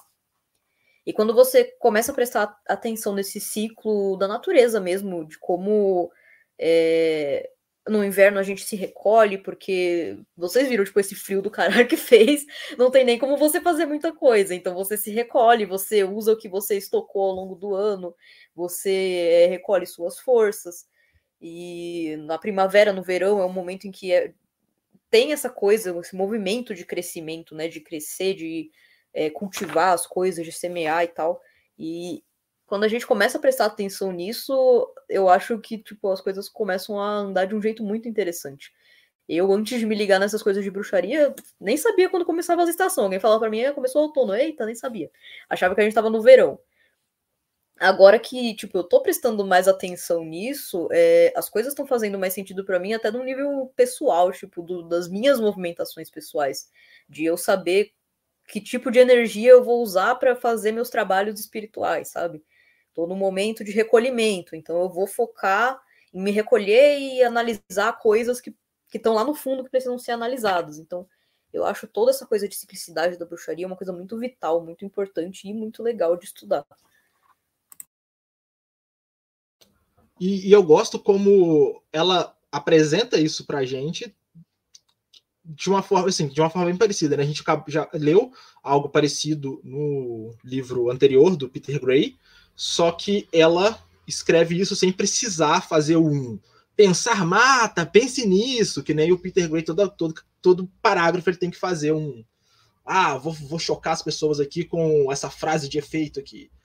Ela é mais direta com as coisas e fica até mais fácil de entender, assim. Eu gosto muito disso, porque ela já chega já fala, ó, oh, não é assim, é assim. E ela tá, que nem a gente falou no último encontro, ela tá falando da tradição dela. Então, às vezes, a gente pode ler uma coisa que não vai ornar tanto com o que a gente acredita, mas na verdade ela tá trazendo um relato das coisas que ela, que fazem sentido para a prática dela. E eu gosto muito de como ela é mais direta nesse ponto, porque às vezes eu lia as coisas do Peter Gray e eu só aceitava porque eu não entendia nada. Aí chegava no encontro, a gente ia discutir eu percebia, porra, eu não concordo com isso aí, não. Por que, que eu achei que eu concordava? Mas era um negócio escrito de um jeito tão abstrato que eu não conseguia entender direito. E ele vai colocando referência escondida no meio do texto, enquanto a, a Starhawk chega assim: olha só, vou fazer uma referência a Senhor dos Anéis, que é escrito pelo Tolkien, tá? Ó, Tá escrito aqui, ó, Senhor dos Anéis. Não é igual o cara mete um bom jabar no meio de uma frase e foda-se quem não entender. Isso quando ele não cria coisas tiradas direto da cabeça dele, né? Mas tudo bem. Eu só tenho mais duas observações nesse capítulo, uma no 82 e uma no 83. Então, se alguém quiser falar alguma coisa, um, no 82 o que eu tenho de observação é mais sobre quando ela fala né, dos relatos históricos, reconstrução de cultura. Então, se alguém quiser falar qualquer outra coisa, tá tudo certo. Eu, minha relação com esse pedaço, com esse final de capítulo, é muito assim, eu li e eu mais é, foi tipo assim, foi muito mais para sentir do que para entender. Sabe? Eu fui lendo e não foi não foram coisas que eu fui marcando assim, falando, não, essa aqui eu vou anotar e tal, mas o, foi fazendo um clique-claque aqui dentro da cabeça, as coisas foram se encaixando, que foi mais um feeling de, do, do rolê do que realmente uma compreensão. Então, eu não anotei muita coisa e tal, mas eu, o cap, foi um capítulo que foi bem. É, é uma epifania, exata, isso aí, a Bibs falou ali no, no chat. Foi uma. Foi, é, foi, foi isso. Foi mais para sentir do que para entender. Bom, então eu vou falar só dessa parte do 82 que eu destaquei, que é quando ela fala, né, sobre reconstrução das práticas e tal, e a gente já tinha até falado isso, acho que em alguns outros momentos, sobre como meio que não dá pra gente reconstruir exatamente igualzinho como eram a, as práticas de antigamente, porque primeiro que não era realmente registrado, as coisas foram mudando, não tem como a gente saber exatamente como era cada princípio, cada coisa.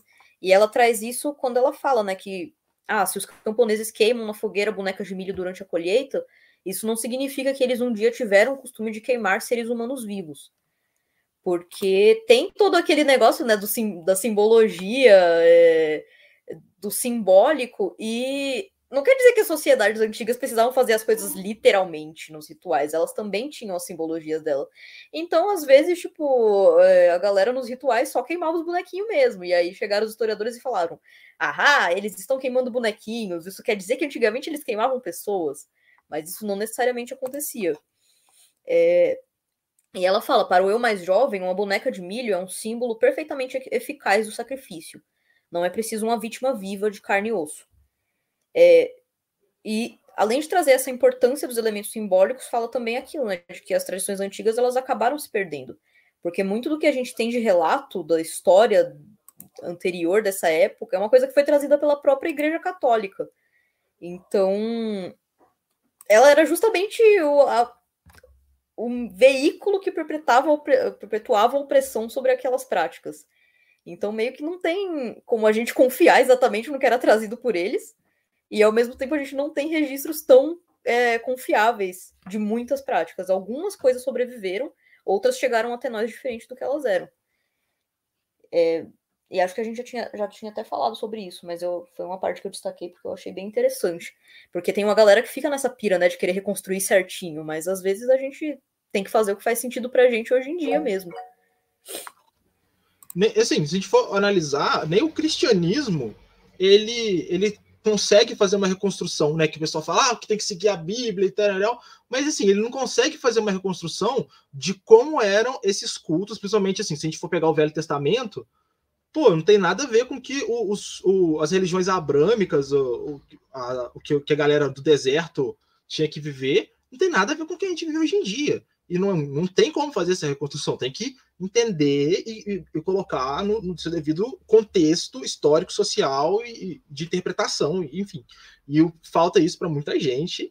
E tem, né, como a gente pode ver, alguns é, magistas muito conhecidos, com muitos livros aí, que adora falar, não, porque isso aqui é uma reconstrução dos ritos egípcios, da Lemúria, de não sei o quê.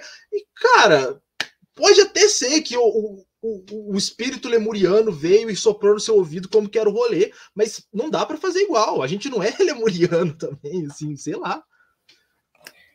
É, e outro rolê, né? As práticas daqueles povos faziam sentido para eles porque eles estavam inseridos naquele contexto, mas a gente não necessariamente, tipo, não está inserido naquele contexto mais. Então, às vezes chega um ritual daquela época pra gente, a gente vai ver, tipo, ah, não faz sentido, tipo, não tem por que ser assim. Já leu a clavícula salomônica? Os caras falam que você tem que matar uma pessoa, pegar o sangue dela num dia específico, jogar em cima de um pedaço de madeira que você cortou com uma faca de blá blá blá, a lua cheia. Velho, não dá. Você tem que entender. Tipo assim, aquilo ali é um, um retrato histórico de um grimório de, sei lá, uma gripa, sei lá que, que época, século XVI. Mas não dá, cara. Não dá para pegar isso e falar, isso aqui que é magia, vamos fazer assim. Não, cara, porra. Onde você vai conseguir um, um couro, sei lá, linho virgem mantos de linho virgem e uma cinta de couro de lobo. Porra. Os pobres dos lobos, coitados, já tem que lidar com tanta coisa ainda, tem que lidar com magista querendo pegar um pedaço do couro deles. Não, e tem esse rolê que você tem que, tinha que matar alguém numa lua específica para pegar o sangue e tereréu. Tipo, enfim, claro que a gente tem aquela coisa da influência católica, que a gente tava, que, que ela tava falando, desse esse mito do canibalismo e dos sacrifícios. E assim, existiram ritos e, e, e, religiões em locais do mundo que trabalharam sim com sacrifício, que trabalharam sim com canibalismo, mas a gente não pode falar que todo mundo fez isso. Né? Uhum. Mas existiu. A gente também não pode falar que não existiu porque tinha. Sim. E também tem o negócio de que muitas vezes o que era escrito era uma codificação, né? Não era, tipo, Tipo, não necessariamente era literalmente o que estava escrito ali. Sim, sim. Não, nos livros, nesses livros, principalmente, né? Mas nos, nas, nos relatos, o que a gente tem de registro dessas religiões antigas passa muito pela visão do historiador, que geralmente já está ali inserido na, na Europa do século XVI em diante, e isso já fode todo o rolê, porque tudo é visto como, oh, bárbaro, e isso faz até um gancho com a última observação que eu tenho sobre esse capítulo, e eu vou tentar fazer rapidão para a gente encerrar antes da gravação cair, que é que ela vem falar, né, que a visão de mundo da bruxaria valoriza a vida. Só que, infelizmente, os jornais, filmes, a TV, hoje em dia, continuam a perpetuar a associação da bruxaria, da religião, da deusa, com horror, com sacrifício humano, com assassinato. Qualquer assassinato, eh, qualquer assassino bizarrão, as pessoas já começam a chamar de bruxo. É, os psicopatas lá que aparecem na mídia começam a falar que pratica ritual e todo mundo acredita. E ela fala que atualmente nenhuma bruxa autêntica pratica sacrifício humano, tortura ou qualquer outra forma de assassinato ritualístico. Se uma pessoa fizer isso, ela não é uma bruxa, mas é um psicopata. E até a Lari falou no, no chat é do Satanic Panic, né? Que eu anotei aqui, que em 2022 a gente ainda tem que lidar com esse tipo de coisa. É, de qualquer crime bizarrão, a galera já mete um ritual no meio, já fala, não, mas tinha um pentagrama no chão. Aquele caso do Lázaro, que ficaram falando que o cara é, fazia ritual, usaram um monte de símbolo de religião de matriz africana, para no fim o cara ser um cristão que estava fazendo assassinato à ordem de um latifundiário. E a mãe dele na mídia falando, não, ele é cristão. E a galera, não, ele faz rituais e não sei o que lá. E metendo é, coisa de Exu no meio, um desrespeito do caralho. E dá no que dá, né, gente? A gente vê que é, até hoje a galera tem isso, essa, esse pânico de associar as práticas de, de bruxaria ou qualquer prática que não se conforme à norma, normazinha do cristianismo com qualquer coisa de ruim que aconteça. É só aparecer a, a coisa ruim que aparece a associação. E essa foi minha observação final do capítulo. Depois ela fala mais coisas, mas eu acabei não marcando nada. Então, se alguém quiser falar mais alguma coisa. Não? Encerramos? Encerramos então, gente. Então é isso aí. Que sabor, né?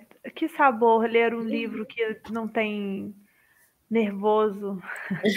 Quem sabe no futuro, porque eu tenho certeza que essa minha cabecinha vai procurar motivos para passar raiva. Porque é assim que ela funciona. Meu, Uma hora vai passar raiva. Se a gente passar raiva mesmo com, essa, com esses comentários todos dela, aí é pra passar raiva de verdade, porque ela teve a oportunidade de se redimir. Sim. Bom, ah, gente, mas mas... ela faz autocrítica. sim, ela faz a autocrítica dela. Sim. E é isso, é, a gente encerrou o segundo capítulo, no qual sentimos o gostinho da manteiga. e convidamos todo mundo a tentar sentir o gostinho da manteiga também. É isso, gente. Sinta o gosto da manteiga. Hum, delícia.